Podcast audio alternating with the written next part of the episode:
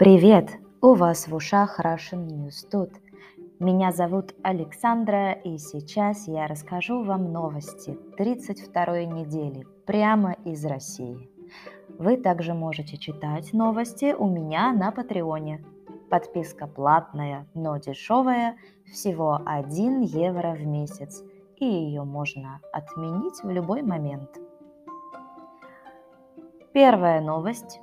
Новости коронавируса. Темпы вакцинации в России по-прежнему очень низкие. Как и прежде, россияне неохотно вакцинируются. Большинство согласны сделать прививку, если это нужно для работы – на прошлой неделе в Министерстве образования и науки предложили университетам обучать удаленно тех студентов, которые не вакцинировались. В министерстве также добавили, что высшим учебным заведениям желательно проводить экзамены для привившихся и не привившихся студентов раздельно. 9 августа в Северной Осетии погибли 9 пациентов с коронавирусом, которые находились в крайне тяжелом состоянии в реанимационном отделении на аппаратах ИВЛ. Причиной сбоя в подаче кислорода стал прорыв кислородной трубы, которая находилась под землей. Власти Северной Осетии сообщали, что разгерметизация была обнаружена и устранена в течение 30-40 минут. Источник Интерфакса утверждал, что авария произошла из-за изношенности оборудования. То есть оборудование было старым. В результате арестовали главного врача больницы. Его зовут Владимир Плиев. Его задержали 10 августа. Его обвиняют в нарушении требований безопасности – Однако в Министерстве здравоохранения республики сообщили, что еще за месяц до трагедии Плеев попросил выделить средства, то есть деньги, на строительство запасной кислородной линии, то есть дополнительной трубы. Говорят, что деньги дали, оперативно дали. Наверное, просто не успели построить новую трубу. А вы как думаете? Новость вторая. Умер правозащитник Сергей Ковалев. Это человек с 60-х годов а, боролся за права человека. То есть он боролся за права человека в стране при коммунизме, был участником первой независимой правозащитной общественной ассоциации в Советском Союзе. В 1974 году Ковалева обвинили в антисоветской пропаганде. При, приговорили к семи годам колонии и трем годам ссылки в Магаданской области. Сергей Ковалев был одним из авторов Российской декларации прав человека и гражданина и второй главы Конституции России. В 1990 году Ковалева избрали в Верховный Совет РСФСР, где правозащитник проголосовал за прекращение существования СССР мы выражаем соболезнования родным и близким Сергея Ковалева. Ему был 91 год. Новость третья. Новости российского стендапа. В июле один комик по фамилии Мирзализаде очень неудачно пошутил. На своем выступлении он рассказал, как он вместе с братом въехал в квартиру, которую до него снимали русские, и обнаружил испачканный калом матрас. Видимо, это цитата, видимо, русские обмазываются говном и ложатся спать. В его шутке нашли признаки унижения русского человека. Суд арестовал его на 10 суток по делу о возбуждении ненависти из-за шутки. На федеральных телевизионных каналах стендапера называли русофобом. В суде стендапер не признал э, вину, но извинился перед теми, кто услышал этот отрывок из его выступления не в контексте. Новость четвертая. В России бушуют очень сильные пожары. Якутский школьник написал письмо президенту Владимиру Путину с просьбой решить проблему с лесными пожарами. Лесные пожары в Якутии начались летом. Дым от них нарушил даже работу аэропорта. Кроме Якутии, пожары бушуют в Карелии, Челябинской области и на Таймыре. Журналисты спрашивают главу МЧС, Министерства чрезвычайных ситуаций, в видеоролике на YouTube, дойдет ли дым до Москвы если пожар не потушат? Ответ. Дойдет, если не потушим, сказал министр МЧС. Пожары в Якутии охватили уже больше 4 миллионов гектаров леса. Местные власти говорят, что денег на тушение не хватает. Тем временем пожары уже угрожают населенным пунктам, то есть тем местам, где живут люди. Пожары в России пока проблема номер один.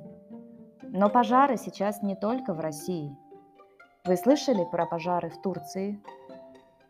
Сегодня пришла новость о том, что в Турции разбился один российский самолет – эти самолеты были отправлены из России в Турцию на тушение лесных пожаров. На борту находилось 8 человек, из них пятеро россияне, все они погибли. Новость пятая. Новости о добром сотруднике налоговой службы. Это как по-английски tax service. История о настоящем современном Робин Гуде. Он сам за свои деньги оплачивал мелкие задолженности людей от нескольких копеек до 100 рублей. Он пояснил, что пытаться взыскивать мелкие долги, возникшие техническим образом или из-за начисления пений дольше – и дороже. Проще было заплатить самому. Вы думаете, это благородно или глупо? Он помогал людям, потому что он очень добрый или просто ленивый. В итоге об этом узнали его коллеги. Им не понравилось, что их коллега сам незаконно улучшает свою статистику и пожаловались на него. В результате его отстранили от работы, то есть уволили. Теперь в налоговой стало на одного доброго чудака меньше. Новость шестая. Еще немного странных новостей ЛГБТ из нашей очень консервативной страны – но для начала предыстория. Когда я была маленькая, я часто ездила отдыхать летом в детский лагерь. Это как летняя школа с учителями, но только без уроков. и часто с выездом в теплые города, на море. В детском лагере у нас было много разных праздников и мероприятий. Мы очень любили дурачиться, играть, петь. Был у нас и такой праздник – День наоборот. В этот день нужно было все делать наоборот. Например, надевать майку на футболку, носки на ботинки. Девочки надевали одежду мальчиков и пинали мяч, а мальчики надевали одежду девочек и играли в куклы. Когда мы это делали, нам было по 10-11 лет, значит это конец 90-х годов. Сейчас 2021 год – Дети отдыхают в детском лагере на Урале, и у них тоже есть этот праздник. Родители детей узнали о том, что мальчики надели женскую одежду, и начался страшный скандал. Руководитель Совета отцов, есть такой совет, Свердловской области – попросил прокуратуру проверить руководство лагеря, не занимается ли лагерь целенаправленно пропагандой ЛГБТ-сообщества. В той стране, в которой я жила раньше, родители воспринимали наши дни наоборот как игру. В этой стране родители, возможно, даже моего возраста, воспринимают эту игру как агитацию. Гомофобия процветает. Новость седьмая.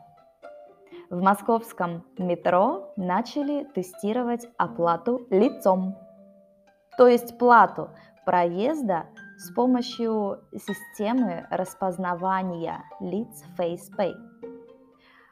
Проход по новой системе FacePay осуществляется через турникеты, перед которыми на полу находится круглый черный стикер. В департаменте транспорта заверили, то есть пообещали, что все персональные данные надежно хранятся и никому не передаются. Это я не комментирую. Власти Москвы планировали до конца года запустить оплату проезда с помощью этой системы FacePay на всех станциях метро. В рамках тестирования участники оставляют свои биометрические данные и привязывают банковские карты. Эксперты рассказывали, что при внедрении новой системы могут возникнуть риски. В их числе задержки на обработку данных, которые могут приводить к столпотворению у турникетов. Столпотворение – это очень большая очередь, когда очень много людей пытаются пройти в один коридор или в одну дверь. Однако, по данным э, журнала «Твердый знак», закрытое тестирование показало, что система распознавания лиц пропускает пассажиров быстрее. Как вам такая технология?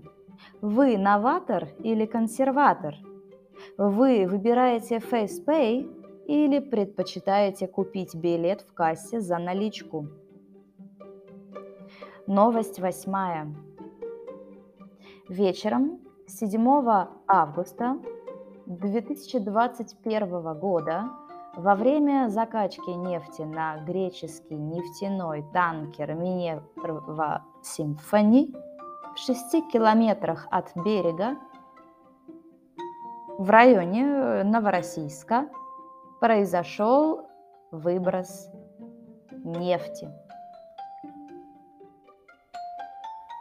Выброс нефти – это когда нефть разлилась. На утро 9 августа была новость о том, что площадь разлива не более 200 квадратных метров. Однако сотрудники Института океанологии РАН обнаружили с помощью съемки со спутника, что нефть разлилась почти на 80 квадратных километров. Нефтяное пятно 8 августа было вытянуто от берега в открытое море на расстояние 19 километров. Мониторинг продолжается. Новость девятая. Новости погоды и курса валют. В Москве погода будет соответствовать климатической норме. Днем плюс 15-20 градусов, ночью плюс 5-10 градусов тепла. Возможны похолодания. По ночам плюс 1-6, днем плюс 5 плюс 10. На курортах России прогнозируют долгий бархатный сезон и отсутствие осадков. Для Чукотки и Магаданской области по ночам в сентябре ожидаются заморозки. Там температура может опускаться до минус 10 градусов. На востоке в сентябре по ночам ожидается минус 3 плюс 2 градуса. Почти на всей территории России в сентябре температура воздуха будет соответствовать климатической э, норме или немного ее превышать. Банк России установил на 14-16 августа 2021 года официальный курс доллара на уровне 73,50 э, рубля, что на примерно 10 копеек ниже предыдущего показателя. Официальный курс евро понижен на почти 13 копеек до 86,2 рубля. На сегодня у меня все. Рада, что вы слушаете новости из России. Скрипты к новостям вы можете найти у меня на Патреоне. Спасибо моим подписчикам на Патреоне. Спасибо за вашу поддержку. А кто тоже хочет поддержать наш проект, добро пожаловать. За 1 евро в месяц вам будут доступны новости в PDF каждую неделю. С текстом понимать новости легко. С вами была Александра. Пока-пока.